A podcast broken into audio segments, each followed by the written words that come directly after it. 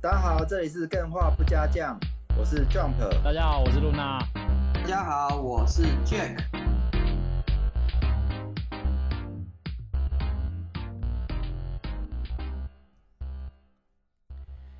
哎、j u m p 最近你有嗯听过一个新的怪谈产生，叫做规则型怪谈，哦多新呐、多新哦，差不多是这两年的时候开始流行起来了。两年就就算新，对，算蛮哦已经新的，过了。比如说好，那呃两年前出的游戏对我来讲算是新的啦。也是新的， 对，因为怪谈这种东西嘛，哦对，就像之前 SCP 这个类似这种恐怖啊、猎奇的东西，它需要一个社群或是大量的玩家知道，然后流传。我简单说明，明一下哈，我们之前有聊过 SCP，然后也很精彩，大家还没有听过都可以去听。对，没错， ，SCP 算是一个共同创作，嗯，然后大家都可以去编辑每一个，算是有点都市猎奇事件。嗯，然后比如说最出名的就是你眼睛一直凝视着那个冰箱，然后你的圣旨就会掉，类似这种。对，或者是你一直看着一个人偶盯着好你，啊，你回头不看他，你就会被杀死之 类的。对，那这个就是 SCP 的一种吗？你刚刚要说的哎、不算，它是怪谈型的一种，SCP 也算是怪谈类型。对对对，怪对谈，像我们小时候听到什么学校七七大不可思议那种，都算是怪谈类型。哦，对啊，规则型怪谈我大概介绍一下，就是它会叙述一个空间或是一个单位，然后它里面会定一些很奇妙的规则。一开始听的时候，你会觉得很有趣，或者说哎、觉得很正常，但是嗯越听之后矛盾，你会发觉说一件事情，就是它前面的规则跟它后面的规则是有所冲突，而且听起来是有危险性的。那这个时候你的认知就会开始产生偏差，你就觉得恐惧。我现在随便讲，嗯听你这样描述，我想一个规则，嗯，我们现在要进行一个鬼抓人游戏，对，那听起来很正常嘛。嗯但是规则下一条是鬼在十二楼，然后人都在一楼，然嗯，后他会发现这个十二楼到一楼是完全没有路可以通的，所以鬼必须要跳楼才有办法抓到人。哦，那我这边再补充一个规则，这样算吗？这样算吗算。啊算，但是你你必须要圆你的规则，就是你第一条规则它为什么这么做，你后面要有一个解释，让他觉得是哦很猎奇。我讲一下我刚刚的那个奇思妙想，就是说听起来很正常，我是鬼抓人啊，听起来很正常，我在十二楼，你在一楼，嗯，哎、结果发现他没有十二楼到一楼的工具，所以很奇怪。那我应该跳下去吗？那我跳下去就死了，那我怎么玩这游戏？但这一点都不猎奇，这只是很奇怪的游戏规则、哦，没，有，那你可能要在第一条讲完之后，鬼在十二楼，玩家在一楼，那这段时间就是玩家要想好怎么去躲。然后第二条就补充，十二楼到一楼之间是没有任何的通行楼层或电梯。嗯，然后第三个规则就是，所有的玩家可能在躲藏的过程当中，你会找不到你的伙伴。但你在看到你的伙伴的时候，请不要相信他是你之前的伙伴。然后一直不断的一条规则套一条规则，你就觉得，哎，那个鬼是不是原本跟我认识的那个朋友，他是扮演这个鬼，还是他已经不是那个鬼了？或者说跟你一起玩的哦玩家，他可已那经不他是正常的人。那它这个东西是开放让大家自由去创作，还是说它的有趣的点是什么？它有趣的点分成两块，第一个就是我看到你提起这个怪谈嘛，哦对，嗯那我就会思考说，假设我是里面扮演的玩家，那我要怎么存活到最后？这是第一个有趣的地方，就是玩家会奇思妙想，我如何在这就个哦是设计一些看起来合理的规则，但是它其实是有各中奥秘。对，各中奥秘，就是所谓的秘诀，或是你会看到，哎，这个地方它的字体，或者是它所叙述的时候，跟前面的规则产生的逻辑的谬误，或是逻辑上的矛盾，那你就会想说，为什么会矛盾？那这个矛盾是因为留下这个规则的人是这个动物园的管理者留给你的，还是动物园里面的那鬼有留给你的？没有举例啊？举因为我例刚哦刚的举例好烂哦，那是我刚刚随便想想的。有没有这这种规则怪谈的例子啊？呃，举例的话，我举比较快一点，然后很经典的就是动物园的规则怪谈。嗯就是说他会先跟你讲说，你进去动物园的时候，你可以任意的逛动物园里面任何一个动物，但是你看到兔子的时候，切记要跟它保持距离，因为本园区的兔子都是关在笼子里面，不会放出来的。第二个规则就开始讲了，进入猿猴园区的时候，请切记，我们只有一条路。当你发现有两条岔路的时候，请立即通知在园区穿着蓝色衣服的管理员。第三条，如果你发现有穿着黑色衣服的管理员，他跟你搭话的时候，千万不要理会他，千万不要理会他。一旦你理会他，你的人身安全，本园区将不做任何的负责。听起来好像做大众捷运，然后会有，比如说呃搭乘电梯请靠右站立，左侧通行。然后搭乘捷运时，请勿嚼食口香糖及槟榔。哎、对，没错，我觉得这种这种规则型怪谈会流行的点，会在这一两年流行的点，就是因为它第一个很贴近我们的生活。哦，对，你可能会是在动物园啊、办公室，或者是在儿童医院什么地方你去过的地方，突然多了这些规则，而这些规则一开始听的时候觉得，哎、很正常啊，我去医院本来就要戴口罩啊，啊，结果后面跟你讲一讲说，哦，不发口罩给你的医生，他可能会有什么问题之类的，你就觉得很毛骨悚然，哦，啊，它也是属于大众一起集体创作集，体创作，对哦对对的一种。对，哦，嗯还蛮有趣的，完全没有听过对规对则型怪谈。感觉应该要去网络上看一下更多的案例，不然好像也是还没有说特别了解。啊对不过还蛮期待去看的。但是呢我们今天要聊的呢，就是我们的上一集没有聊完的战神。对，没错，战神 Jack，你有玩或是有云吗？我有云，从上次云到现在是还没有云完。等等，两件事。第一个，上一代你有云吗？上一代我云是那种很简略的云，哦，对，那那时候你云玩什么感想？我因为呢感想就是说，哦，跟第三代比起来，它的那个使命感弱化，然后家庭感变得更沉重。就是不喜欢的意思。嗯，也没有到不喜欢，但是会觉得说格瑞多斯这个角啊， 我们的男主角嘛，哦对，一开始云的时候会觉得说，哎、这样子转变有点没办法接受，但是后面越云的过程会发觉，哎、他是有一个阶段，他对于这个儿子的想法是什么，然后他儿子叛逆的时候，他怎么去解决？云完之后是觉得说，哎、他很厉害，他会让我把这东西看完，哦，对，那以目前来讲，你刚刚说战神五云到一半，嗯。哎、那他的问题是 云云到一半云不下去，还是哎、只是因为没时间，所以没有云玩？我觉得是有两个原因啊，是第一个是刚好后面宝可梦珠子出来嘛，这是另外一个题，就是时间不够。然后第二个是我觉得它的一切剧情嘛，对我来讲不是那么的有吸引力，哦，你不喜欢他的剧情，没有吸引力啊，也可以说是不喜欢呐、那你的不喜欢是主观上的不喜欢，还是你觉得这一代就是剧情不精彩？哎、我这样问大家会觉得说哦，这废话，一定是 Jack 主观嘛？一定但是我觉得你主可不可观以啊人格分裂一下？哎、你主观来讲是你觉得这应该是好看的，只是不符合你口味，还是你觉得这就是呃大家来看可能都觉得不好看？我觉得是我自己主观不喜欢，但是可能它会跨出原本它的客群范围之外。哦，对那游戏性的部分呢？我觉得游戏性来讲是标准做得很好的，哦，你觉得游戏性很好？对，游戏性很好。第一个，它保留它原本的战斗系统，它的那个过程嘛，哦对，还有它的 BOSS 战什么的，虽然 BOSS 有点少，它 BOSS 战跟支线的那些节奏是做的非常好的。也就是说，你打完每个章节，或是我云到某每个章节，你是有一种满足感的，是有成就感的。哦，对，嘿第二个就是说比较没有办法云下去的点，就跟我之前巫师三没有云完的原因是一样的 就是它后面的剧情，其实我大概算是猜得到，也看得到是怎么去演。哦，我好想要听你猜哦。但是这样子会爆雷，所以今天会跟大家介绍《战神五》我游玩后的感想，嗯，然后也会跟大家讨论上一集没有讨论完的那一年大表哥二为什么会输给战神四哦的原因。那我有去列了一些自我自圆其说。让我自己解惑的一些理由，那也会嗯公布给大家。那暴雷的部分应该会在后半。那如嗯果你还不想要这么快被暴雷的话，你可以听前面，到时候我会先提示会暴雷。爆雷警告，对，那待会在爆雷的时候，我再问你，给你嗯猜，我想要听听你的猜测，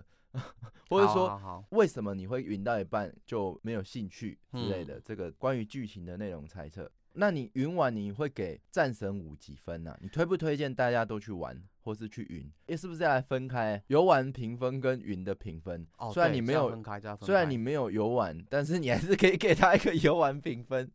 我觉得云的评分来讲，可能是八分左右，哦，云的分数那算高哎，可是你云不完它，然后你说它八分，这样有公信力吗？有公信力啊，因对为得我。起你自己吗？因为我觉得我自己如果下去玩的话，可能会给九分左右，哦，也太高了吧！但是我自己去云的话不会很高，因为我觉得它的剧情其实，呃，因为可能是我胃口越来越吃的比较重咸一点，我会觉得是说一切都是在符合一个家庭伦理的概念去做。过哦，程我当懂中，了。这一次战神上下集都是在讲述家庭伦理故事。据我们都了解，Jack 的个性吸引他就是要有家庭不伦理的故事，所以这有本质上的矛盾，导致你无法 接 受，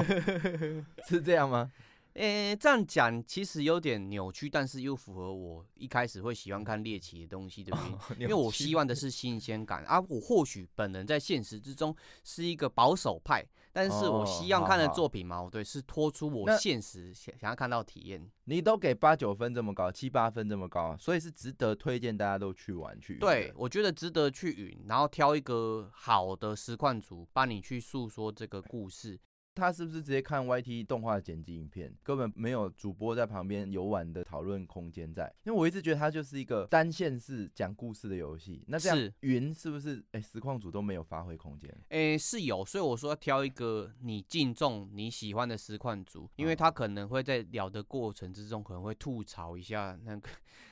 他小朋友，也有可能会吐槽一下为什么剧哦情哎上设那这计样什还么是的。蛮有趣的。对，至少你不会觉得说，哦，我就是在看一个故事，然后一直实况组很安静的看完这个故嗯事、就很无聊。我这边玩《战神：诸神黄昏》就是第五，它其实没有编列第五代啊它，其实第四代对就没有编列，但是嗯因为它第四代没有一个副标嘛，它就嗯是战神，新人家称呼为新战神。对，那简单来说，就可能就叫战神四吧。然后这嗯这次的诸神黄昏是战神五。那我们上一集还没有听的，都可以赶快去听。我们有对战神故事的系列做一些说明，然后它、嗯我们是针对战神三在做评论。那战神三到战神四有一个大的革新，主要是说我有一个惊讶，但是好像又不应该惊讶，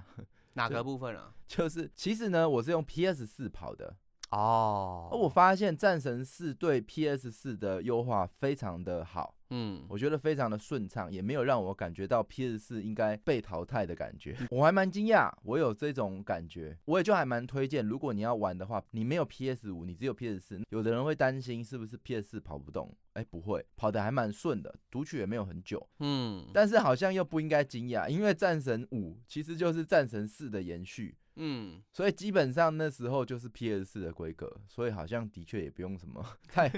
觉得什么太惊讶，哇，它优化得这么好，好像它本来就是 PS 四的游戏嘛。对，不过这个主要是在跟大家讲说，如果你担心你跑不动，我觉得 OK，可以我直接，我 PS 入四手跑是没问题的。嗯，那么回到上一集的话题，为什么大表哥二就是我们的碧血狂杀二会输给新战神？那这个问题其实我做了非常多的说服自己，那我总计列了大概七八点。，哦，那你今天跟我们大家分享的原因，是因为也要说服除了你眼前的杰克没办法接受过去那个结果 哎对也啊要说服我们干。我觉得，得讲完你搞不好就会幸福，嗯，虽然我觉得很屁啦，就是这是我自己的理由。 你不要，你不要还没有讲之前，先把自己砍一刀 啊，呃我降先低讲那，个说服的可能性。我我觉，得我讲完你一定会觉得哇，这真的是应该得奖。嗯，第一个，它有一个背景，《战神三》我们上一集有说过，他把所有的神都杀光光了。对啊，希腊众神，那这个故事基本上是讲到完了，通常讲到完的故事就是出前传嘛。嗯，那他连前传的空间都没有了，那他还能做什么？那再来就是说，动作游戏的变化非常的大，嗯，不，管是后来的秘境、最后生还者，然后宫崎英高的出现，然后还有萨尔达的出现，动作游戏已经跟六七年前大家的口味已经完全不同了。没错，所以他在故事上走到死局，他在游戏内容上，我上一集有讲《战神三》，你现在回去玩，基本上会玩不下去，嗯，因为会有一种笨拙感，但是在当年真的是非常的惊吓的阴影感。在面对这个情况的时候，哎、你要像勇者斗恶龙一样，就一二三四五六七八维持你的玩法就是这样，然后人中这种一二三四五六七八这样，哎、就是维持那个情怀嘛，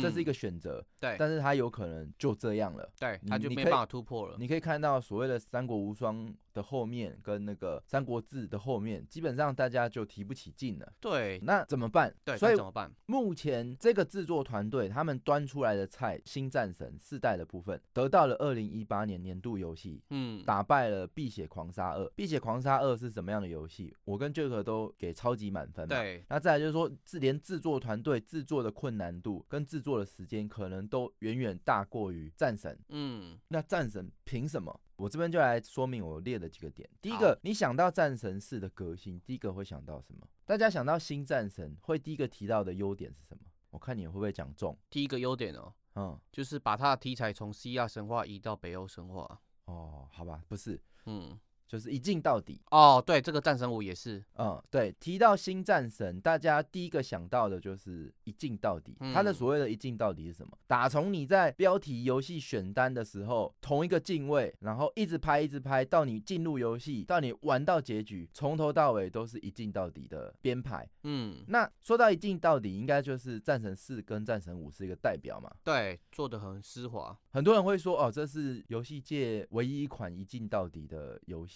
这边嗯我就要替小岛秀夫抱怨一下，抱怨么？什么？幻痛大家可以去注意，嗯，他就是走一镜到底。对但是小岛秀夫从很早以前他就尝试在动画上做一镜到底的尝试。我觉得这一个部分，哎，这样我打哎断一下，啊我问一下，你一直你们一直在讲一镜到底，一镜到底，那一镜到底是从电影这边来的，是吗？然后第二个是，到底为什么用一镜到底这个技巧会会有好处？它的优点是什么？那为什么那么很少游戏做这件事情？这个待会说。好，主要是一镜到底这件事情，大家每次就想到战神，我觉得不公平。是，虽然说幻痛没有做到一镜到底到他这么彻底，嗯就是从选单到最后游戏过程全部都一镜到底，但他算是游戏业界里面蛮前面去尝试这样的手法的。你会发现两个现象，嗯，电影会从游戏去取灵感，对，游戏也会从电影取灵感。嗯，所以你会发现一个很有趣的事情，就是说之前《玩具总动员四》很多影评都在吹捧，哎、动画电影，可是我的摄影镜头有那种手持感。哦，哎、你会发现有一些镜头，它的讲究的是那个滑顺的移动。嗯，或是那个三百六十度变形金刚在三百六十度旋转的时候，那个镜头在旋转的时候，你不会看到它有手持感吧？它不像是一个人拿着镜头在那里转三百六十度吧？它就是一个机械的这种感觉。对，那这就是游戏比较容易做到，或是动画比较容易做到，嗯因为游戏跟动画里面不会有真的请摄影师在里面扛摄影机。对，它不会有体力问题啊。所以在动画界里面，你反而在做模拟手持感是一件比较难的事情。嗯，因为真的你就不是人拿的，那机器你要怎么样模拟出人拿的感觉？嗯，这个东西就是它的难点。对当然还有包含说一些实际的摄影机的限制导致出来的风格，跟游戏内引擎里面的摄影机，比如说对焦这些，跟现实的它是有不一样的。哎，反而你会发现游戏的动画片跟实际上电影，他们都其实互相在学他们的摄影机的感觉，对然后去营造。那所以之前影评在吹就是《玩具总动员四》，哎，它是个动画，可是它拍出了那种手持摄影机的那种手拍感。嗯，啊，这种通常大家都什么时候会去用这种手拍感？纪录片，还有另外就是在呈现这个角色他的心情没有那么稳定的时候，心路历程，通常他就会去用这种哎手持，就是你跟着那个镜头画面一起摇晃的那种不稳定感，哎，这是手嗯持可以做到的一个加强角色个性的一个技巧。哦，或是那灌输观众说，哎、这个角色他现在心情很下课。，对，那另外一个就是真实感嘛，刚刚 Jack 讲的纪录片的感觉，嗯，哎、我好像就是临时发生了一件事，就就算是电影，你就知道这是假的。那他嗯拍的像纪录片，要让你觉得这是真的发生的。发生的时候很紧急，我只能拿着手机就拍。那手机你也没有稳定器，拍出来就是要有那种手持感。嗯，对，所以为什么会讲到手持感？战神它里面除了一镜到底之外，它很强调就是那个从头到尾就像是手持在拍摄的这种感觉。嗯，就是很像是你真正的在战神的旅途里面跟在旁边记录，嗯，它给你的是这种感觉。那这种感觉对游戏动画来讲是不容易的，因为真的就没有人扛着摄影机嘛。对，那你要怎么样让那个摄影机动起来，像是有人在扛？嗯，这件事情，也许现在 AI 进步了，可能比较容易。可是，在以前的那个时代，这件事情有做到是很新鲜的。所以，不管是刚刚的一镜到底，其实你会发现，小岛修复在《幻痛》里面也在做嗯这件事，对，用动画电影，然后可是用手持感的镜头去拍。嗯，呃，所以大家一直在说小岛秀夫像是一个导演啊，或者他喜欢或是想要成为电影导演，大部分是在于说他对这些技术呈现或是技巧的转化，把电影技巧带过来，他是很有料的。嗯，那也不一定代表说他很适合拍电影，我觉得他毕竟还是游戏导演，跟嗯电影还是两个不同的地方。对但讲到导演，你会想到小岛秀夫，可以其实可以从这两点去看，嗯，就是把这个真实电影的拍摄手法带到游戏里。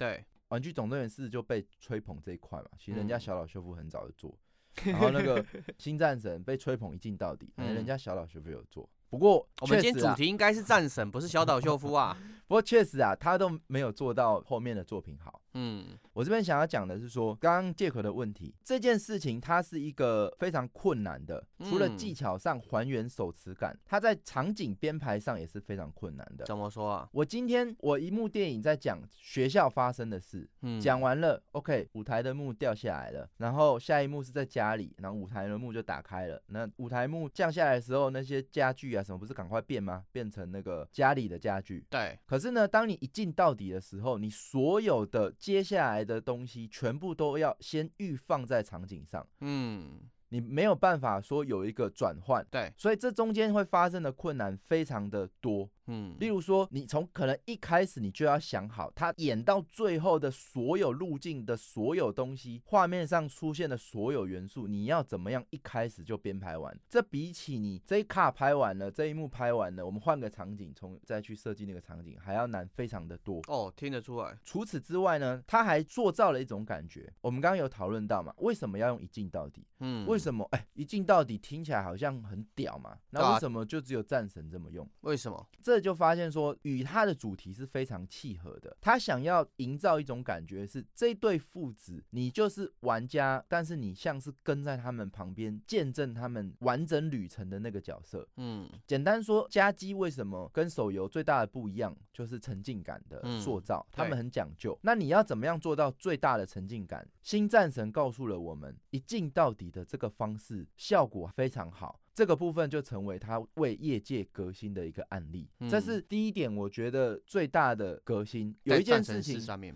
对，有一件事情，它具备年度这两个字，也嗯具备得奖这个字，在于说他做了以前没有人这样做的事情。嗯大家都讲究沉浸感，可是没有人用一镜到底的方式去呈现。一镜到底说起来好像很炫技，老实讲，我也觉得这个词汇我就觉得很炫技，没有任何玩家或怎么样会因为这四个字然后特别觉得它好玩，毕竟就是一个技巧嘛。嗯，但是我必须承认说，如果他做的一件事情是前无古人，那所有的公式代表没有可以参考。对，没有人教你刚刚说的那个场景编排，跟嗯所有的画面编排，跟镜头的编排、调度，它要怎么拍才能够合理。现在要出现一个新角色都不是这么容易的，因为它镜头只有一个，那要怎么嗯样才能出现在你的镜头里面，然后不会突兀？这件事情都是不太有公式可以去参考的。即使你可以参考电影，可是游戏没有人这样做的时候，你不知道要怎么做。嗯那这样子的开发精神，只为了让玩家去体验这种沉浸感，我觉得光是这一点，的确他值得得奖。他做了一件事情，他不知道困难是什么，但他为了要达到最后的效果，那他愿意去承受这个风险跟嗯困难。因为也许做到最后，你会不知道到底一进到底坚持是为了什么，我克服这些困难到底是为了什么。哦，对啊，独立电影节很多时候都会看到很多炫技的新新锐导演，他们都在炫技的过程，但是拍出来效果是不是好看，这不知道。但是很多时候你只会看到他的技巧，但是不会感受到这个电影到底让你看到了什么剧情之类的。哦、但是我必须说这一件事情是值得赞许的，嗯纯粹是因为没什么人这样做。嗯那这个我就觉得给予尊敬，为什么？因为它没有明显的好处，就像你讲的，哎、一镜到底就是这样嘛。那它到底有对啊什么好，处？如果它那么难，那你做这件事情的效益在什么？成本假设你那么对你高，过往的游戏也都可以证明，不需要一镜到底就能做到沉浸感。对，那你为什么要花这么多功夫去坚持做到这件事？要么就是 gay 白，要么就是自己觉得自己超屌那的。可可是那大家都觉得是傻事，就偏偏你做起来，那就的确就是你的嘛。嗯，讲到一镜到底，大家不会想到幻痛，就是想到战神嘛。因为嗯，他就是做的最彻底的，连选单都给你坚持，这份坚持值得肯定。哎、说不定我在想啊，这件事情嗯会不会是小岛秀夫那个时候幻通做一镜到底，只是那个时候的营销啊，或者是宣传的人，他们没有那看出来，他没结有果像战神这么彻底啊，对啦，因为他第毕竟要搭直升机或是切对换不同他的还是过很程，多切换的场景，，对，只是说他你看得出来，他动画很刻意在，在玩这个技巧。对，就是哎、把那个电影感带给你。哦，我懂你意思了。战神四跟五最大的差异就嗯是，它从头到尾都是一镜到底，包含角色的切换的过程，跟它战也斗是这样玩子家搞操作对，对你应该也可以想到啦，因为嗯我们玩幻痛或云幻痛最常看到就坐直升机，然后到定位。对，你应该没有发现它要转镜头吧？诶就是其一实就是一进，然后就是到最就是到目的地。然后就有开有始有走发现，因为他是一开始他的摄影机就是在直升机里面拍着他，追着哦他。对等到他要下摄影机的时候，摄影机出开始慢慢的转，然后等到他下去，对，对也是都一镜到底。对，一镜到底。 所以小岛修夫还是比较先驱啦。 你又来了，蛮肖厉道害的粉。 但是呢，回答我刚刚说的问题，你如果以大表哥二来讲，我为什么要一直讲大表哥？因为《碧血狂杀》好难念哦，哦， 不，我大镖客。大表哥儿，对，那他的确，你这样相比，嗯，创新性来讲，它讲究的更多的是游戏的内容丰富嗯度，然后在创新挑战上来讲，可能它没有带给整个业界像战神这么大的一个影响。那再来就是第二个是叙事手法，嗯，我认为战神是赢《碧血狂杀二》第二点是什么？回到这个第一性原理，回到事物的最根本。嗯，为什么神话可以流传千年？因为人们喜欢听嘛。对，它流传千年，这个第一性是人们喜欢听，而不是人们喜欢看。嗯，这是一个重点哦，人们喜欢听神话，是他走神话故事的优势。那这个优势他必须要拿到，可是他要怎么拿到？传统游戏的主角都是一个人，嗯，你除非像是像 GTA 一样，坐在车里面可以听广播，哎，有人讲故事给你听，嗯，否则你根本没有办法一个人演独角戏去叙述神话，你只能参与在神话里。可是呢，那你就失去了听神话的这个优势。嗯，传统呢，CG 的时候，你可以看到一些神话故事，或者说像 Jack 一样喜欢翻那些文物嗯，去看一下，哎，这些有列到的这些神明背后有什么故事。对，没错，那战神四，我觉得最大的最大的创新点在于那什么？克雷多斯的屁股上背了一颗头，哦，对，那颗头叫做密米米尼尔尔。他呢，在整个枯燥的旅程中，一直在跟你讲神话故事。哦，对，没错，这一件事情的克服跟奇思妙想，我觉得是卓越的。我没有在其他的游戏可以体验到这种游玩过程。一嗯，边一个人操作的角色，可是你好像在听着 podcast，而且不是独白的 podcast，你是有对话的，不管是战神跟他儿子，还是密米尔在跟战神跟他儿子讲话。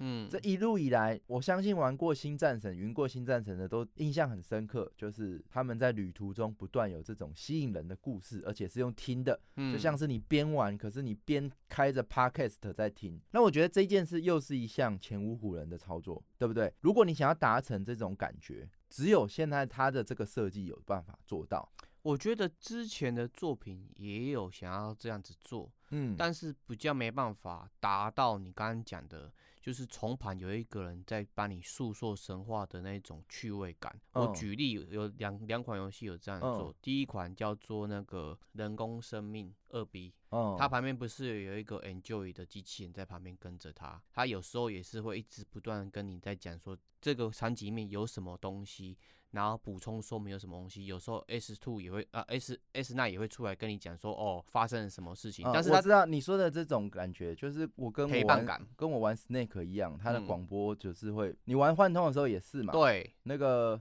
诶那个叫谁我忘记了，他就说一直跟你讲讲解嘛，我直接讲差别好了，我觉得它有一个关键性的差异啦。什么差异啊？我刚刚说千年来人们是喜欢听神话故事，对，不是看神话故事。那你玩战神四、战神五，很多人是为了听他们路途中会聊什么，然后而继续玩。哦，可是你会为了听你二 B 还是谁谁谁谁，或是听米勒讲话而去玩吗？不会？就是你会发现说，整个战神全破了，你还是会想继续玩的。其中一个理由是，哇，你很想要听他密米尔讲的那个故事嗯后面发生了什么事，因为对他可能在你走路的时候讲这个东西，但是他没讲完，你就进主线，然后不好意思，突然的你就打完结局了。结果他刚刚讲的那个故事，你只听一半，哦，那很难过哎。这个部分你就会想要去听完。那为什么会发生这件事情？你刚刚说的那个部分在于，它都是主线历程上很好编排，它是线性的。嗯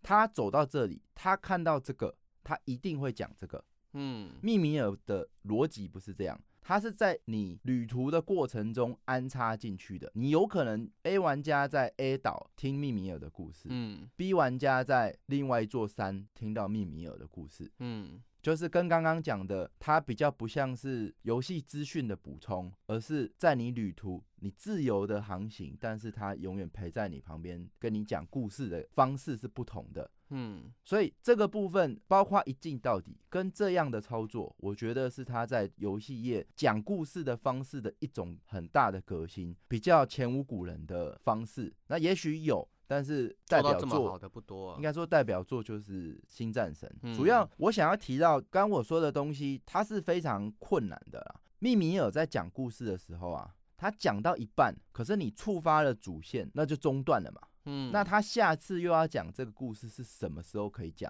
那他中断之后要怎么接回来？如果他断的很奇怪，他下次接回来的时候，我们早就忘记他前面讲什么了。对，战神可怕的地方就是在于说，不管你哪时候断，你发现他接回来的时候都是非常顺畅。哦，自比如然，说，他儿子会问说：“你上次讲的什么什么什么故事，最后怎么样了？”然后密米尔不会直接接下一句，他会嗯大概让你想起他讲了什么，然后才讲下去。然后你在任何时候去中断，在故事的快要尾巴的时候中断，在最前面的时候就中断，他都有不一样的台词帮你接上去。这件事情是在战神里面用心的一个地方。那哎我觉得那这个部分一直担任这个说书人的角色都是密米尔嘛？他的儿子跟他的，应该说所有的角色都会去做这件事，嗯只是密米尔在触发上比较多是由他触发。了解，哎、其实也不能这样讲，就有可能是一个战神他儿子跟密米尔的对话，嗯，然后哎、密米尔才讲了这个故事，然后所以嗯可能下一次又是战神的儿子问说，哎、你上次讲到哪里？我想再继续听。对，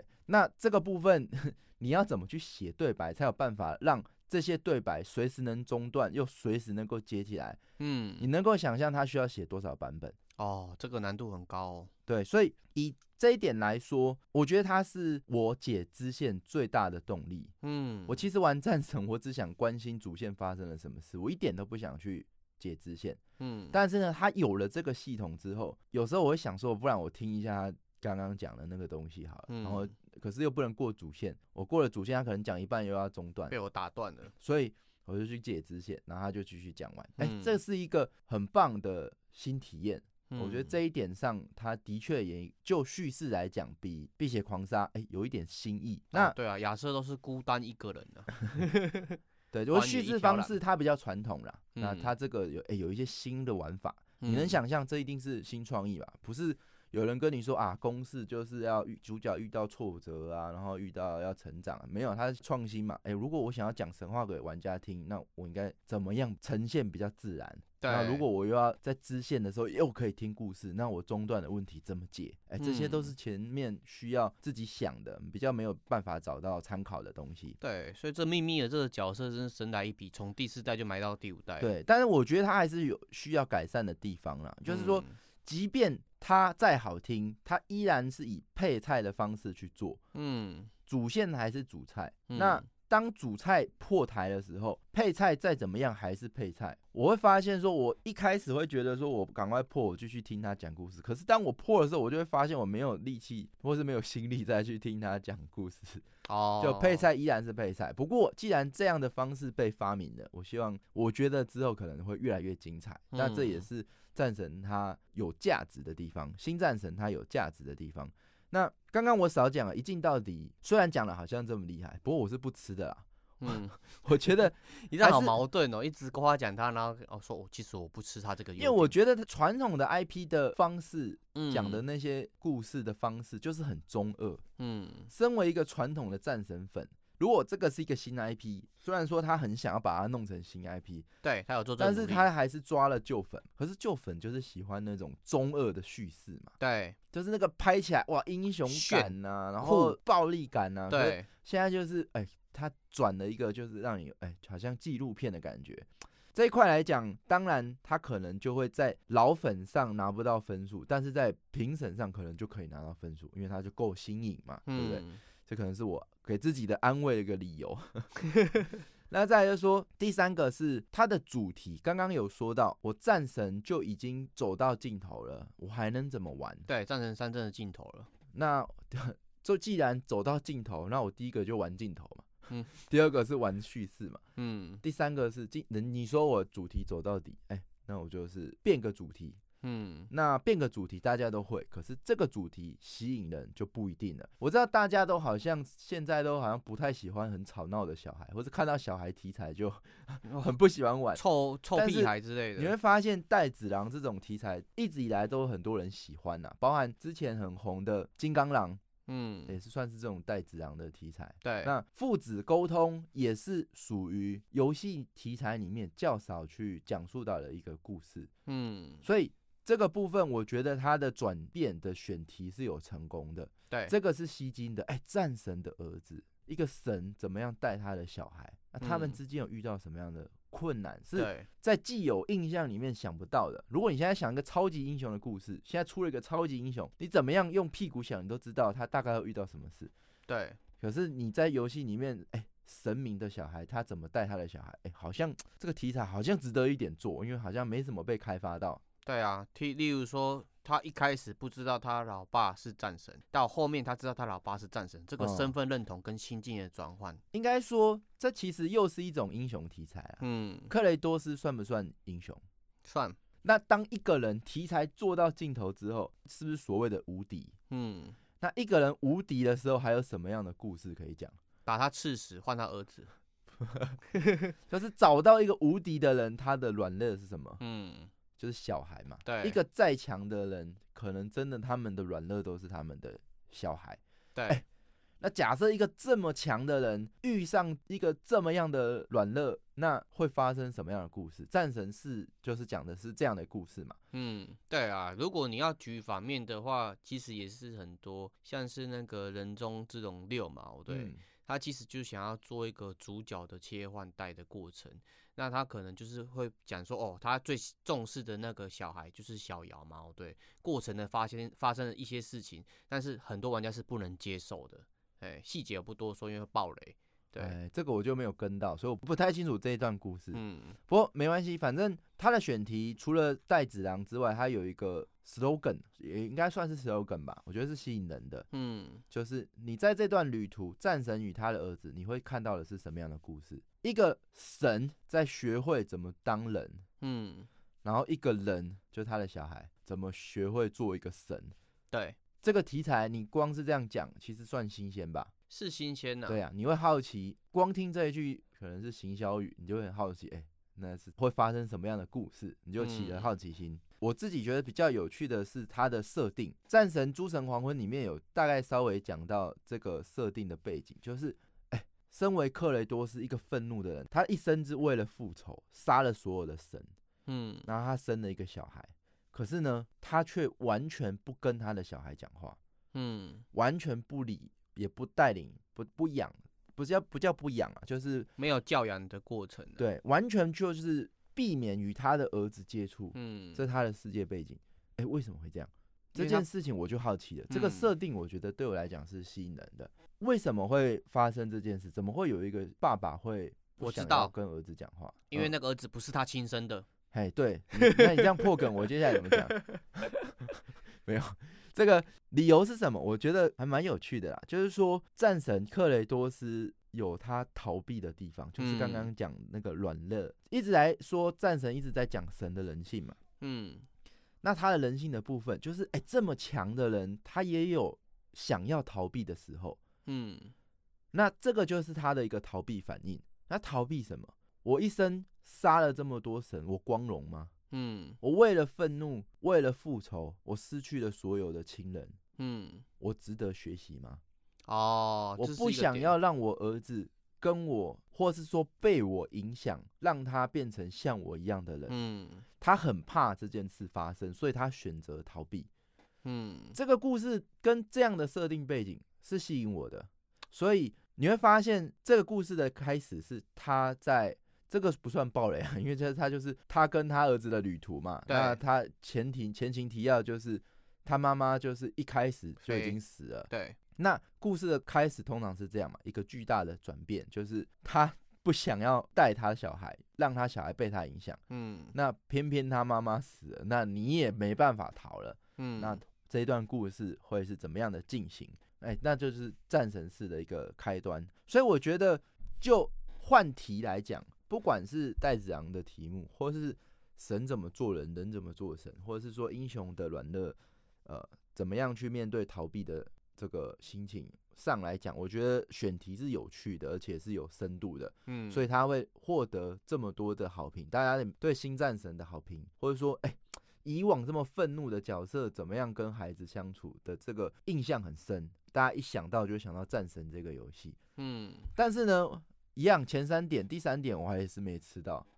哦，还是没吃到，就是说我还是觉得，如果就这一点来讲，大表哥就是《碧血狂杀二》大赢呐、叙事方面，就以故事的强度来讲，刚刚我觉得他换题是换的好的，没有令大家失望。嗯，可是整段故事讲起来，我觉得《碧血狂杀二》还是比较有深度。对，没错，但是呢，这三点都颠覆了大家的想法。嗯你一个旧 IP 怎么样换新？哎，他换的真的很有想法，你嗯不得不这么说吧。那再来就是说，比较有趣的是他的美术跟角色刻画，这第四点跟接下来的几点，我觉得比较属于优点。嗯，得奖理由，我觉得是属于刚刚那一些，就是一些革新的部分。那第四点是，我觉得在角色设计上，我觉得是优秀的啦，嗯包含说他有一个用心的细节。你以往可以看到克雷多斯的脸型，不知道他是不是为了省面数，他的零零角角非常的多。 没有啦，他不是省面数，他其实是在呈现一个愤怒的人。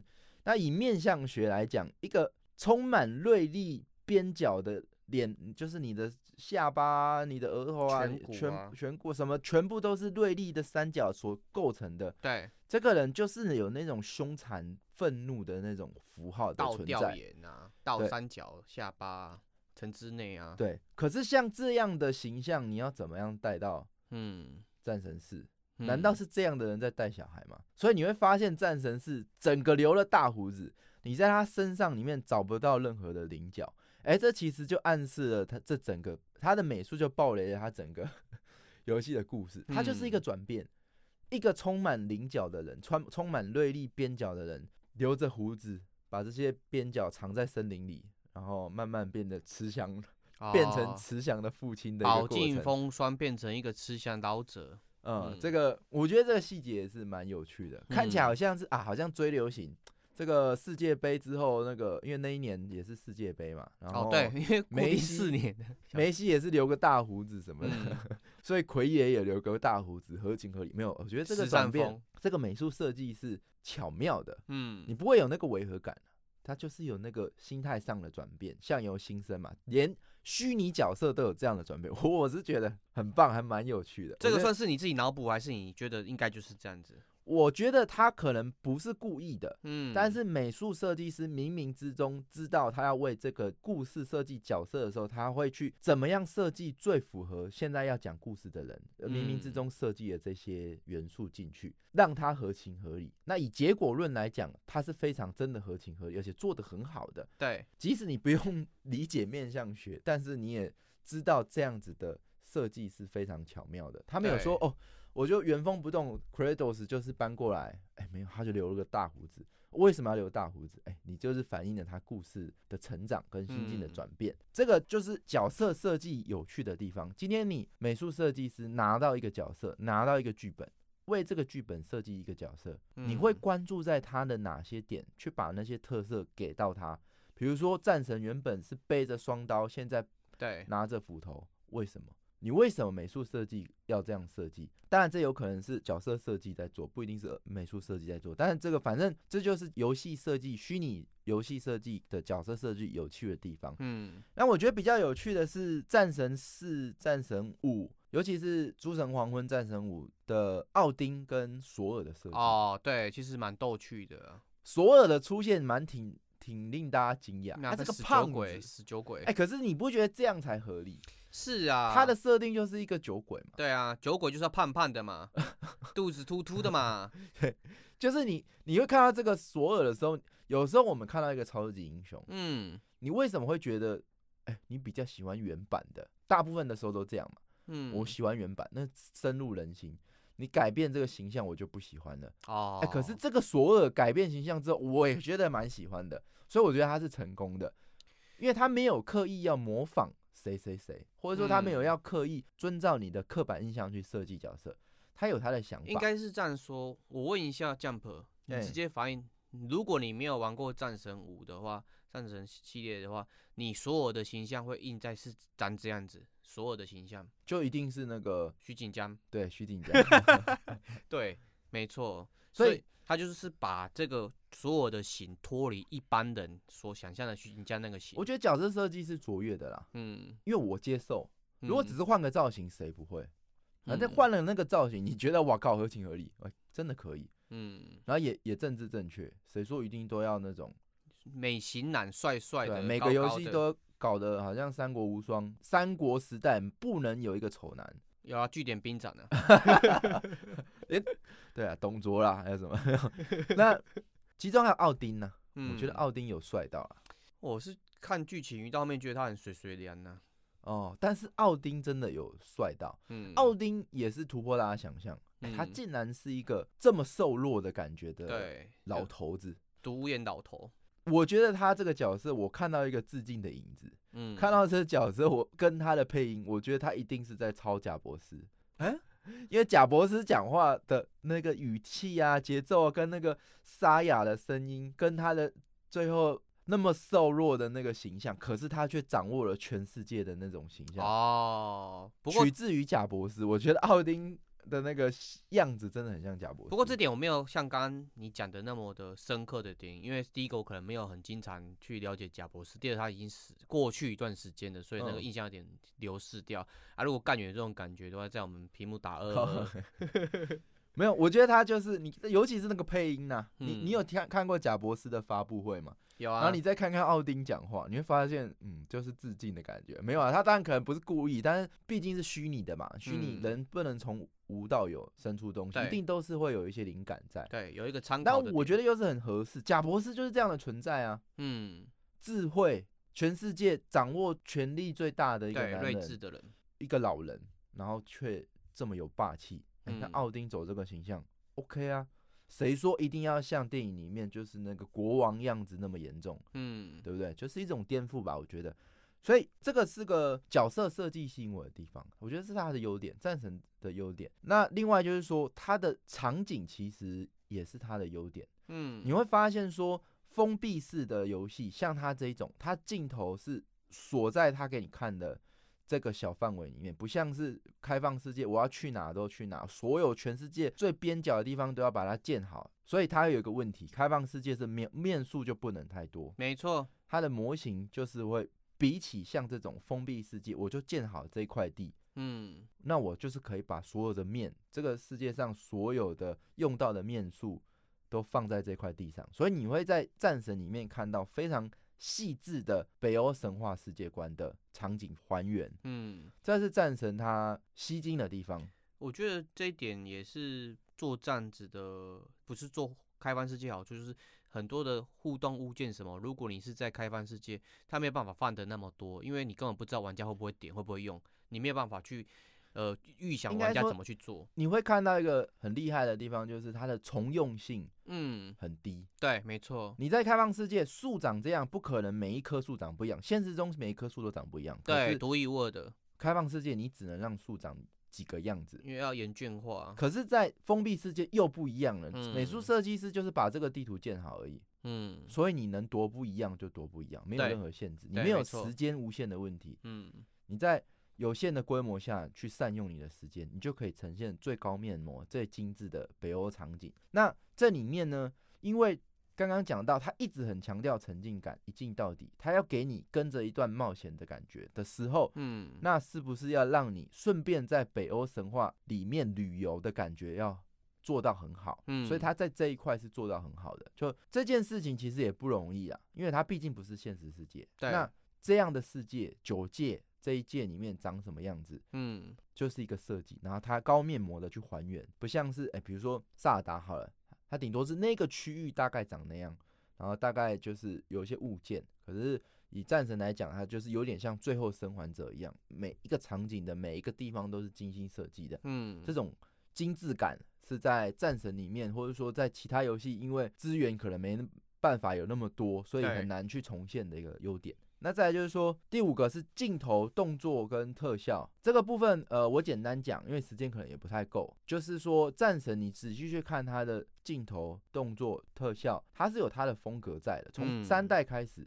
到现在第四代，它的战斗风格，包含我们上次上一集有提到，它都依然是那么样的有风格。嗯，以所以这一块也是一个它很大的优点。那再来就是说，第六点是主机的定位是家庭娱乐，但是嗯战神虽然血腥，可是它非常适合电玩世代一起长大的我们。哎、我们那时候小时候玩战神，可是现在还玩战神，还能玩，为什么？哎、我们当爸了。可是现在嗯小朋友也能玩，为什么？因为哎、他看着这些小朋友跟爸爸跟一起玩，然后一起去长大。就是你在荧幕中好像这对父子在一起长大，可是你在现实家庭客厅上，你也可以跟你的小孩一起在对这款啊游，戏他里就没有像长之大前战神一二三里面一些登短的场景了啊。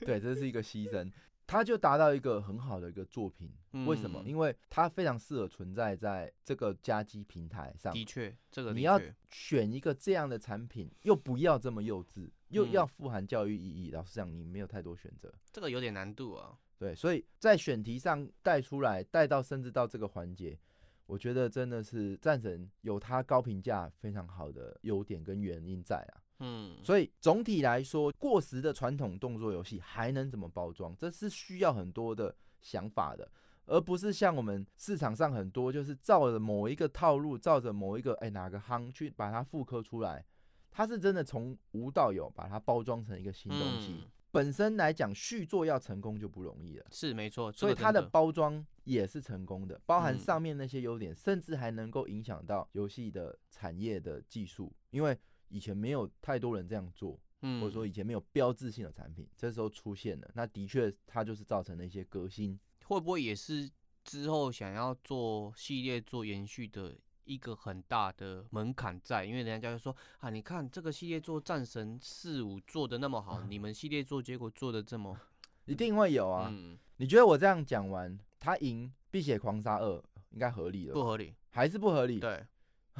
好吧，那我自己已经说服我自己了。可以啊，可以啊，我觉得这个可以接受。我觉得他在游戏的革新上，跟他的表现、呈现、叙事、新意来讲。嗯，然后技术呈现来讲，我觉得都呃有达到年度游戏的标准。呃，所以接下来呢，讲完优点，我还是要讲，就是说， 虽然呢这种剧情类的游戏做一款少一款，这种游戏大家能想象它需要投入的成本之高，嗯，可能比不上随便一款商业型游戏投入成本没有那么高，就可以获得比这个游戏更几倍的大的收入。对，这是不吃香的哦，这件事真的是不吃香的、哦。嗯，所以二零七七那时候还有一一篇文章说，他们要缩短主线剧情的时速，对，有有，这个因的为确讲成本真的太高了，然后嗯大家又很多人没有破完。嗯，那这样的游戏，我只能说门槛太高了，然后赚的钱又有天花板，嗯所以投入的人很少，所以玩一款少一款。为什么现在还有？因为它是 PlayStation 本家，那它就是靠这个独占赚钱，嗯，所以它必须要投资这样的东西。是没错。哦那基本上我是没有资格去评论这样的游戏的，因为我没有去做过像这样等级的游戏，所以我不知道它中间的难度跟挑战在哪 里。哦，我觉得你还是有资格评价，任何人都有资格评价，只是没有嗯办法公正或是客观的，说自己是非常客观。对对对啊对对对对，嗯，反正呢，接下来我要讲我为什么不喜欢 它，就是讲缺点啦、那我就是先讲我没资格评啦、我真的玩的很痛苦，不管是战神四还是战神五，即便嗯我上面讲了非常多它的优点很屌的优点，哇，嗯讲的好像我，你现在这样听完，你没有觉得我好像很喜好像欢是战战神？神狂粉呢、干我好不喜欢满哦，个满脸都是小爱心，错了，干眼我睛的我爱心是黑色的，我好不喜欢哦。就是嗯你刚刚给的分数跟我给其实差不多啦。嗯那如果你要问我给战神几分，游玩的感觉，直觉，我应该也是给七到八分吧。嗯，啊听起来好像算高，但为什么会高？因为我破的玩，有太多的游戏都一开始我就真的玩不下哎、去。真的像那个死亡循环，大部分都给高分，结果你很快就不玩 了，嗯，不过那那款，我觉得纯粹是电波，那也嗯不一定。反正这款哎、破的玩，所以我觉得值得大家没事没游戏的时候可以去体验一是下。但是呢，我自己玩起来我是很不喜欢的啦。嗯我觉得它有很多问题，我甚至有一点点怀疑说战神的团队是不是不怎么玩游戏，这样会不会太凶？很凶，超凶，这是这是最凶的骂法。你做游戏都不玩游戏，难怪做出这种游戏，难 哦道你要叫我玩游戏我必吗？须说，我的评论是没有任何资格的。先就上是 buff，先上 buff。 那我又好奇了，刚刚的一番说服之后，我又好奇，那我到底哪里不喜欢？这种不能一直说不喜欢。哦自然我后剖析一下，到底我为什么会有这种感觉在？嗯，首先呢，呃，我先从地图开始讲，这是我有地图有两个方面让我觉得一直我很出戏。九界的地图吗？它的地图要去哪里，它都有一个图腾嗯，喷漆告诉你怎么去，你知道吧？你应该有嗯云，我知道，就是它会喷一条路线给你。对，没错。我实在不懂，嗯，非得要这样设计吗？嗯，就是这个旅途让我感觉人造感非常的重，尤其是玩过萨尔达之后，你会知道说，游戏其实就是要给人探索用的。对，没错，它有个探索感在。那你把路径指引的一条线，然后你没有任何其他的方法，你就是照着那个走，这种无脑的跟随的玩法，我不知道这个就是走过场还是有什么。哎、这个部分其实很严重哎、因为像是我在云的过程嘛，我对，有时候实况组他会把他的那个接近于提示低能的提示关掉。但是你刚刚讲的这个游戏地图提示嘛，我对，其实它是自我暴雷的过程，会影响到你对 后续剧情的那种期我待我感。不是说他要做很多条路线，然后你你都可以达到一个地方，对对对对我不我是懂，没有到这个程度，对而是说你你写的那么明显，对啊，就那我玩玩什么，我就跟着你的指引走啊。嗯，我我可不可以给我探索一下？哎、我可以至少哎、它有一点难找，然后我去发现它，或者是说这样有可能太困难，你看要怎么解，而不是说直接画一条喷漆。然后这个剧情上，我真的也不知道为什么会存在这个东西。嗯，也许他有讲，我没有看到，因为我没有去翻那些文本，但我就很出戏啊。哦我要去哪？里，然后前面都有一个线画给你看。我觉得探索感有一部分很重要的点，就是要给玩家具有思考价值的选择。就是玩游戏还是要用一点脑子，让我对用脑子的感觉。你要让我做选择的，对，那呃，其实也不一定，这个点有点小，嗯，也他不一定这样就很失败。我没有觉得他这样就是没玩过游戏还是什么，不是这个跟这个其无中关。之一啊。对但这个部分我是他这样做就造成我从头到尾都还蛮出戏的啊，就人为感很重啊。嗯，我没有觉得我沉浸在一个纪录片真实的旅程里面。克雷多斯跟阿阿特罗斯的幻对想花园，那再来就是说，他为了强调他的一镜到底，嗯，所以他没有换镜头的空间。那为什么有时候要换镜头？我要拍嗯远景，我要看全貌，我要拍特写啊、特写它可以，它一镜到底运到特写。可是他拍远景很难的时候，他就会变成说，我在玩的时候，我几乎地图都没有全局视野，嗯，然后它又是高面膜，然后高精度，然后大小，它因为它镜头给很近，所以我地图都很视野很窄。哦，对，所以没错，他不断的爬来爬去，即使他的地图设计，我觉得也可能不亚于《艾尔登法环》的精妙。嗯，哎、你要怎么样从入口这样绕绕绕，然后到出口，而且不是走路，是走山壁，是是炸一些障碍，然后哎嗯、最后还绕到王的那边，最后一个捷径又回到原点。哎、这个其他也有，对，可是你感受不到，为什么？因为这个镜头就视野很小，你很容易哦迷路，你根本就不知道自己存在在什么样的空间，绕来绕去，你只是跟着那个指标走，绕完之后，你对这个地图依然没有熟悉感。对，这是我觉得地图因为一镜到底的设计，呃，也也许不是一镜到底的关系，但是我就觉得全局感很差，嗯，这是他就是原罪啊，视野感很差。嗯，我就算玩那个《最后生还者》，也没有这样子的感觉。就是我我其实蛮不喜欢，即使它做的再漂亮，可嗯，是我真的对它地图很无感。地图辨识度低，就造成没有办法得到那种柳暗花明又一村那种惊喜感的。对，就这个视野上我是不喜不喜欢的。嗯， 然后再来就是说，讲到战斗，我觉得它战斗的重复感好重。哦是没错。我讲到《艾尔登法环》，我每一场战斗我都好喜欢、哦。这个不是讲起来好像很主观，但它真的可以做到，即使是你跟小兵对打，你也会觉得很刺激。嗯，可是呢，战神你每遇到一场战斗，你就会觉得重复感很重。哎、真的哎，你这样讲我有发觉到哎，就是你嗯没有觉得你在享受那个战斗。身为动作游戏，我觉得这个是很大不喜欢的理由，我这很大不喜欢的理由。啊这个享不享受可能比较主观，但是重复感其实是有的。对，这待会我还会再说为什么会有重复感，然后嗯再来就是说，它因为它要制造难度，嗯，然后因为它的刚刚说的镜头是没有办法自由这样转的嘛，对你只没能错你只能照着，呃，他看哪就看哪，不能说转到其他地方。所以呢，他利用这样的特点去制造难度，怎么制造？敌人会从四面八方而来，所以你会看不到你背后的敌人，嗯，他有会有个箭头，或者是他儿子也会提醒，哎、小心你 Watch out！后面，然嗯后哎、你要闪避、哎，他用这种方式去塑造难度，嗯，可是我玩起来真的很无力啊。嗯，就是说，一般来讲，它这款游戏的战斗核心是要走爽快连击的。对，因为它的玩法就是同一颗钮一直连按，连到越后面会有一些终结技，嗯，所以它本质核心上，你就看《艾尔登法环》比较不讲究这个东西，对，因为它不讲究连击，它讲究每一集。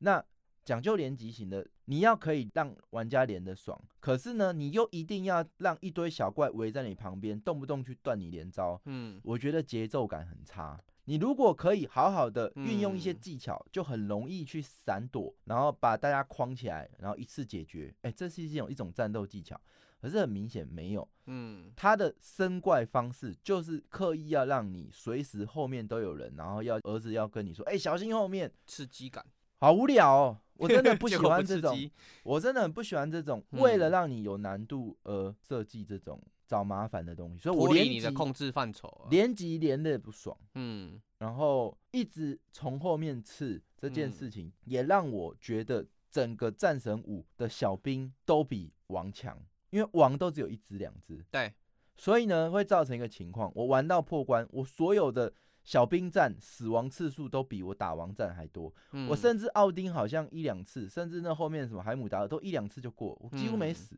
哦，我玩我还玩建议难度哦，不是不是玩简单对哦，没有调低，可是我小兵死到爆。嗯为什么？ 因为他就是刻意要强小兵强度本来就比较弱嘛，嗯他让你要够有挑战，就是堆血、嗯，堆小兵，对，无聊。 我只能这样讲啦。那重复感太重，还有一个原因就是说战斗方式太传统，它其实就是大家可以想象《三国无双》怎么玩，嗯，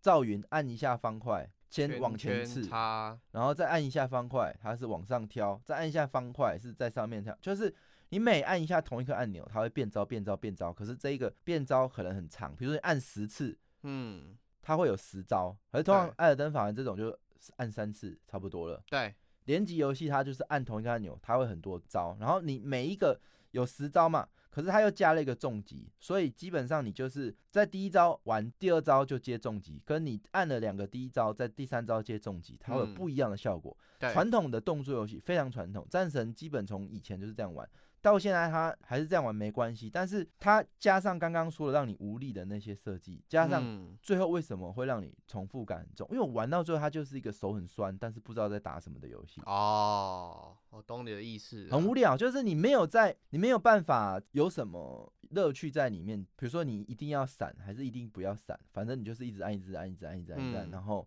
就过了。就是说，按到手酸，然后你也不会想要特别用哪一招对付什么样的角色，嗯因为无关嘛。你这样的角色跟你要用哪一招打其实是没有关系的。它其实有属性的相克，但是没有那么强强烈啊，属性，你就是换把武器。啊对，没。错，然后我觉得换武器也是很累赘，嗯，我永远记不得我按右键还是按左键是斧头还是双刀。对，反正你按到手酸，然后连击好像很爽，可是我觉得重复感很重，每一场小嗯兵仗你都无聊。我刚刚有讲，就是很多时候你要觉得好玩，就是哎、诶这个王的克法是要，这这个小兵的克法，他的打法有比较好打的有哪几种？对，building，对，那他没有嘛，他就是你无脑连击嘛，你要连哪一种，只要你闪得过，基本上就打得赢。嗯，反正很按到旁边都手很酸，然后人家最喜欢讲打击感嘛，应该来讲战神应该超爽的，然后我没有感觉。尤其是嗯他那个双刀，哦，混呃沌双刀啊，，对，推因推为拉它推毕推竟拉，混沌双刀太强了，它是一个范围一直甩，一直甩，一直对甩。可是如果他真的要做到这么强，会没有小兵能够接近你，嗯所以他会有一些怪是基本上他被双刀打打到，他的受级基本没有受级，然后哦、没有他无敌，他就直接无敌时间开，他会开过来依然去照他的节奏放他的招。啊，简单讲就是开霸体啊，对，所以嗯你在击中他的时候，他是不会有任，他除了扣血，他是不会有太多的影响的时候，你就会觉得哇，这个打击好弱哦、嗯，你就会觉得没有那个战神的感觉了。对，所以玩到后面，甚至我连玩他儿子都觉得比战神强，哦，或是比他爸爸好玩。嗯，为什么？第一个，他儿子是远距离，对，射箭，所以他全局观比较重，比较嗯好拿捏。然后他不会，因为他连招比较少，他不会为了要连招，然后卡那个 CD 卡啊，他不会为了要连招，然后又要一直被刺，然后被嗯断招。基本上他打法就很灵活，我打打闪，打打跳，怎么随便，我只要呃，我甚至闪的时候闪得好，还有一个那个子弹时间，对，所以你会发现哦，在玩他儿子的时候，其实爽快感是会高于他父亲的，嗯，因为他的视野比较好，他的战斗比较灵活，对，那会导致什么？整个他两个角色其实你都可以切换玩到，但你不会觉得你玩的战神是一个一二三代打遍天下无无敌手的战神，嗯他，感觉就是一个老头，然葵后葵，索尔在旁边可能打的都比他厉害了，然后可是可是他最后可能还打赢这些这些神明，不可能，嗯，就是那个强的感觉就没了，甚至你会觉得弱化了，你往你没有那个爽感了，所以我嗯很不喜欢他的战斗。这个是四代五代你都有这种感觉，还是就是五代？四代我已经忘了感觉，它是一款我真的玩过就忘了游戏。然后嗯五代我在重玩的时候，我觉得好痛苦，因为我感受不到战斗的乐趣，而且它又很频繁、很频繁的。你要不要再上一个？个 buff？我目前看到所有的 s- 主播从 B 站到 YouTube，每个都说赞赞赞。对我有找到，就是说所有的媒体我没有找到任何的负评对于战神，对，这所以才会让我为什么刚刚我难得要打我我不是预露娜，我难得要打预防针，而且还打那么严重，所以就是要铺垫我这些危险言论。啊我刚刚一开始想说，我讲我自己没有云完就准备要被骂了，结果你比我更有勇气。我 觉得他战斗就是一个没有就很符合我刚刚讲，我觉得他他们团队的战斗设计师可能活在过去，没有在玩战斗游戏，嗯没有在玩动作游戏， 节奏很差啦。那再来就是说，嗯他频繁战斗之外，他又不断穿插解谜。我觉得比以萨尔达来讲，解谜就解谜，战斗就战斗，嗯，你想要玩什么就去玩。哦，他节奏感分很分明，或者说以前的战神也很分明，对或者说你举你举秘境探险，哦对你从头到尾，哎、战斗就让你专心战斗，然后在一个大的地方就是专心的解谜，对，那很不有会趣叫味你性。边走边战斗，然后马上又要解个谜，边走，我觉得战这个节奏好烂哦、嗯，我我就觉得一直的中断感，我随时其实都可以停下来，因为我没有沉浸感。哦，那可是有人会说这样子，它是做一个很棒的小说章回的交代感，就是它不会断的那么明显，让你觉得这个游戏玩到这边就停了。可是那他解谜好玩就算了啊，哦，啊他解谜很单调，是没错啦，而且那些解谜就跟地图上的指引一样粗细，嗯就是说为什么这里会存在这种东西，然后它就是为了你的斧头存在的，你斧头射过去转一下，然后然后它的所有的谜题都建立在这里，就是嗯很多游戏它的解谜好玩是它的多样化、多样性，你遇到各种挑战都很有趣，可它这个就是你就是一直在做同样的事，然后嗯去解开同样的锁，对，然后他开宝箱也是很雷，他就是找你麻 烦。哦，我开宝箱，你说把障碍物清掉就算了，他多夸张哦！宝箱旁边会有一个地雷，你靠嗯近就会爆炸，损你嗯，对，血。没错，你如果说要射那个东西很方可以便的你话，可以可以先清除掉再开啊，，对你你如果要清的东西很方便的话，谁不清？但嗯清那个就很 麻烦。 是啊没错啦，然后呢，旁边有地雷之外呢，它还有一个藤蔓绑住这个宝箱，那它嗯是要用技能去，要用要你用技能去烧嘛。对，对应的技能，那它还不止，它还有一些符文，就是说你在用技能去烧之前，你还要叫你的同伴，因为他可能觉得这是一个啊多主角的游戏，所以他让你啊每个人都要齐心协力开这宝箱才叫好玩，干乐色。我开个宝箱，我需要请朋友射一个箭，然后自己还要清个地雷，然后最后再去烧那个宝箱，然后打开。嗯我不知道它的乐趣是什么，呃，你可以告诉我这样带给玩家什么乐趣？思考的乐趣，这完全没有思考空间哦。嗯，你看就知道，它就是要经过这些步骤步骤。嗯我觉得比起这样，还不如玩《艾尔登法环》。我为了觉得那里好像有宝箱，其实没宝箱。哦，它是暗示的啦，对，那我在那个过程，我还享受到娱乐。这个我看了，我就不想玩。我能想象这个就是不娱乐。然后我你只是掐着我的脖子说：“哦，嗯宝箱在呃，奖励在我手上，嗯、你不拿算了。”这样嗯嗯，不喜欢啦，乐色就节奏感很差，然后又不断的在以为这样子的堆叠难度是像宫崎英高，嗯，没有啦。没 不能讲说他学攻击，应该会当然自他己没有要学攻击，对，他就没有学，然后两就是有差一很个多，这是差很多的。你不要嗯觉得好像找玩家麻烦就是有趣，对，这中间为什么宫崎英高会爆红，就是因为他有掌握到其中的奥妙。，对玩家会觉得是学习，再来就是说可玩性呐、嗯，第一个是说，这上一集有讲过，战神基本在网络 玩法没什么人讨论了，对然，后再来说破了，基本上很少人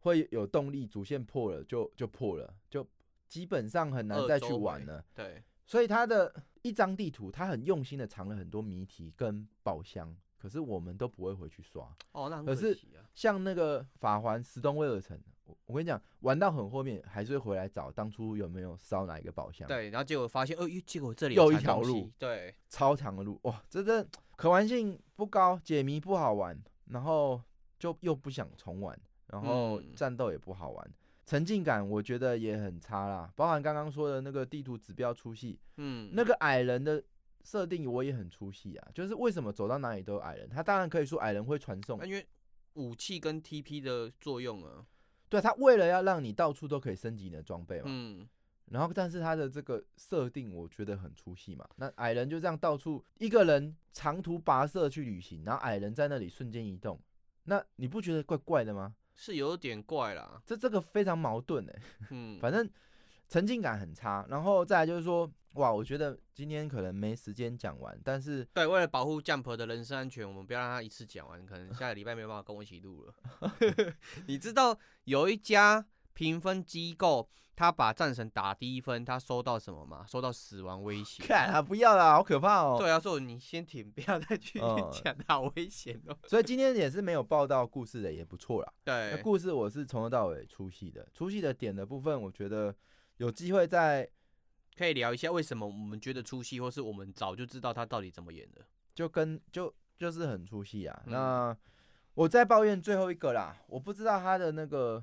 我很少玩到一款游戏不期待升级，哦，我真的很没有期待它的任何武器跟装备升级，嗯我甚至看到我都懒得去点。嗯，就那个成长感，他竟然没有做出来。我觉得他所有都为了他的故事服务，然后是把他主线做得很好。但是，嗯，就游戏来讲，我真的不会喜欢啦，老实嗯说。但是我觉得他就是值得夺得年度游戏的一个对二 作品啊零啦二零年度游戏， 2018二零一八嗯，我又记错了。对，那还是一个好游戏。但是虽然我玩的不习惯，但我总是要跟大家讲，哎、我不能就这么乱凑嘛。那我对哪里不喜欢，我还是诚实跟大家讲。而且跟你说，这是一个 Jump 玩完的游戏，他再怎么闲，他把它玩完了。